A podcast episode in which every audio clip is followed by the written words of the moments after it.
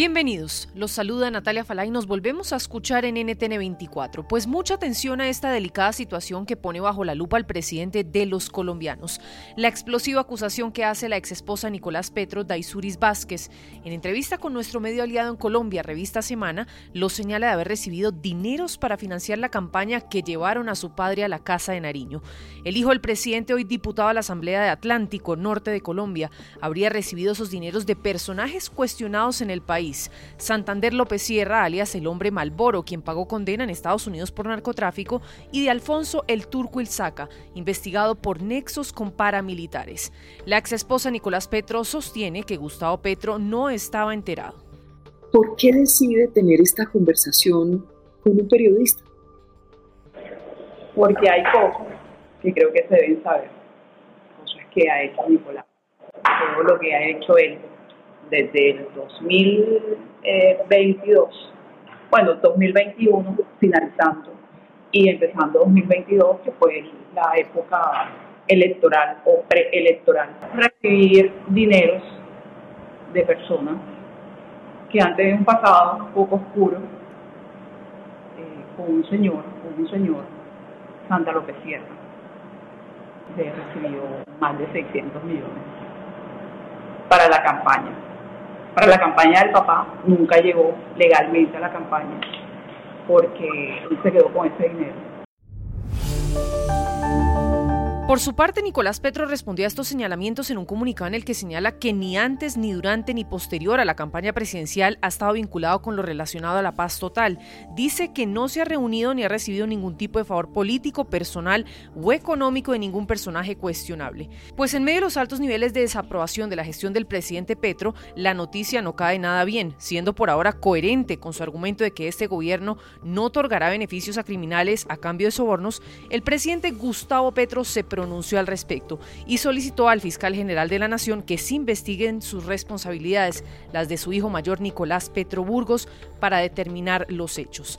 Ante la fiscalía, el presidente de los colombianos aseguró en palabras textuales que su compromiso con Colombia y con los colombianos y colombianas es lograr la paz y quien quiere interferir en ese propósito a sacar provecho personal de este no tiene cabida en el gobierno, incluso si son miembros de su familia.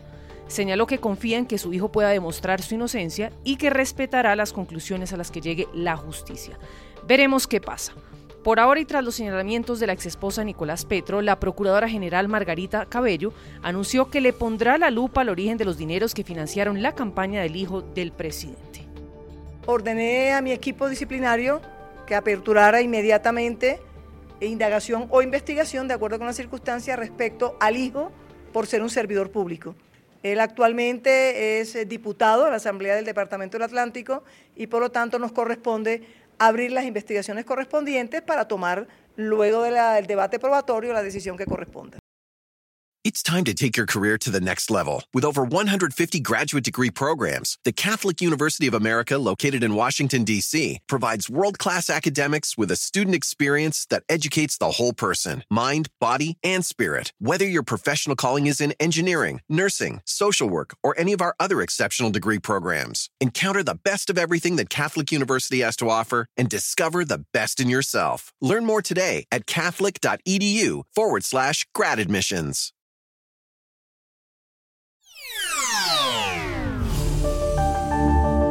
Hablamos ahora de Nicaragua, un país donde la persecución, las detenciones arbitrarias, ejecuciones extrajudiciales y la sistemática violación a los derechos humanos a quienes se oponen al régimen siguen tomando ventaja.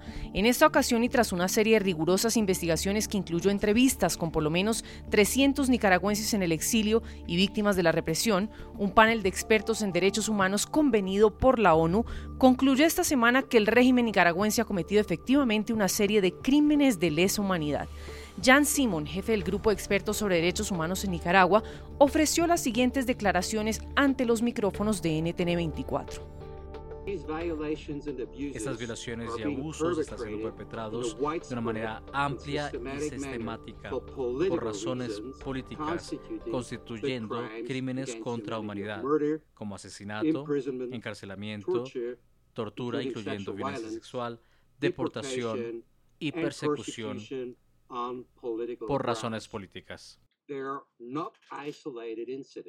no son incidentes aislados, sino el producto del desmantelamiento deliberado de instituciones democráticas en contra de los espacios cívicos y democráticos.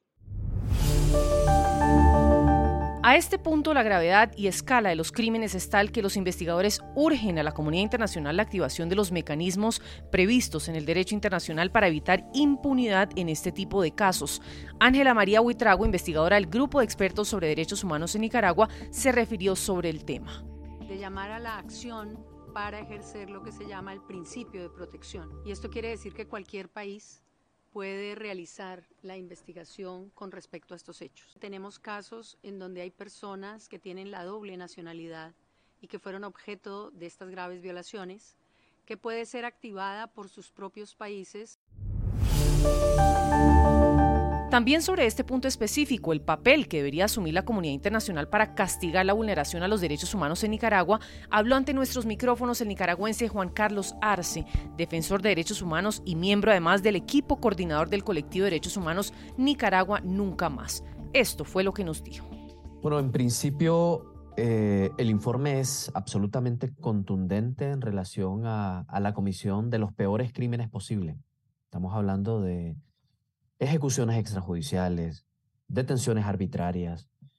Estamos hablando de tortura. Eh, hablamos de crímenes que en esta época no deberían ser permitidos, pero están ocurriendo. Están ocurriendo en Nicaragua y en diferentes partes del mundo. Y son crímenes de lesa humanidad precisamente porque son tan fuertes y tan ofensivos para el conjunto de la, de la humanidad que deben de ser perseguidos. Es decir, lo que ocurre en Nicaragua, en donde se te despoja, por ejemplo, de la nacionalidad, es algo que no puede ni debe ser permitido en ninguna parte del mundo. Y Ortega y Rosario Murillo, que son señalados en ese informe, están sentando un precedente en la región. Es decir, si ellos pueden hacerlo, otros gobiernos podrían hacerlo. De tal manera que en este caso, donde en Nicaragua no es posible de ninguna manera que haya procesos de justicia, de verdad o de reparación para las víctimas, quien debe de, impulsar, digamos, este, este, este carro que, lo que busca es la, la justicia que, que está siendo demandada por las víctimas, es la comunidad internacional. Es decir, los derechos humanos es una responsabilidad de los países, de las sociedades, pero también del conjunto. La comunidad internacional debe de reaccionar, uno, para que en Nicaragua cese la represión. Porque ahorita que estamos hablando, en este momento que estamos hablando, la represión en Nicaragua, que es imparable, continúa.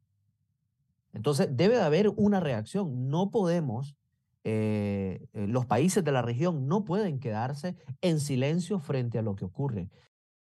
It's time to take your career to the next level. With over 150 graduate degree programs, the Catholic University of America, located in Washington, D.C., provides world class academics with a student experience that educates the whole person mind, body, and spirit. Whether your professional calling is in engineering, nursing, social work, or any of our other exceptional degree programs, encounter the best of everything that Catholic University has to offer and discover the best in yourself. Learn more today at catholic.edu forward slash grad admissions.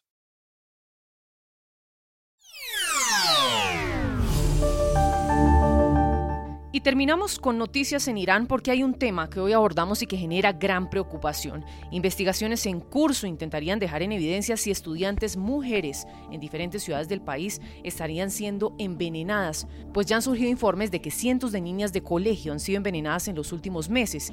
Esta semana el medio semioficial Mer News de Irán informó que Shairar Heidari, miembro del Parlamento, citó una fuente confiable señalando que a la fecha casi 900 estudiantes del todo el país han sido envenenadas.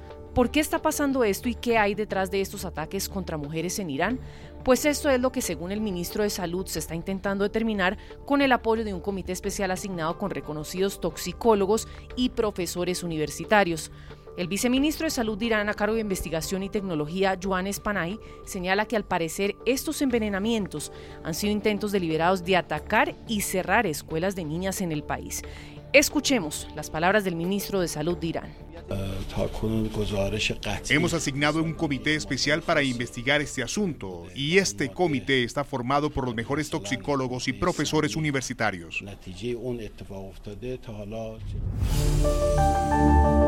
El ministro de Interior de Irán también se pronunció y aunque hay investigaciones en curso, aún no se ha podido determinar con certeza si las niñas han sido víctimas de envenenamiento.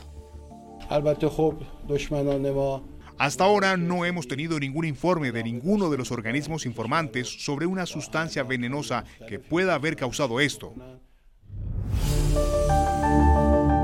El gobierno de Estados Unidos toma también cartas en el asunto tras considerar de preocupantes y abominables los reportes que se han dado a conocer en los últimos días y pide una investigación transparente. Estados Unidos reitera la importancia de garantizar la seguridad y protección de estas menores. It's uh, deeply concerning news uh, coming out of Iran. Uh, these, uh, uh, what, what could be the poisoning of, of young girls that are Queremos que esas investigaciones sean minuciosas y completas y queremos que sean transparentes. Las niñas que van a la escuela solo deberían preocuparse por aprender, no deberían preocuparse por su propia seguridad física. Señalamos que esta semana cientos de niñas en Irán han tenido que ser hospitalizadas tras presentar síntomas asociados por envenenamiento. Seguiremos atentos al desarrollo de esta situación.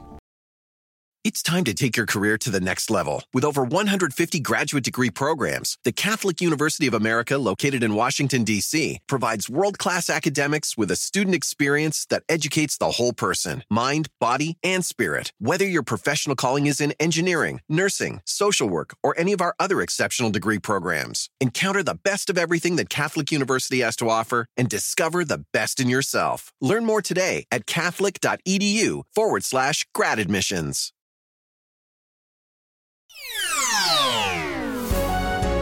Si le gustó este podcast, puede buscar más de nuestro contenido en www.ntn24.com. Soy Natalia Falá y ha sido, como siempre, un gusto estar con ustedes. En mis redes sociales me encuentran como Natalia Falá en Twitter o en Instagram. En NTN24 te informamos y te acompañamos.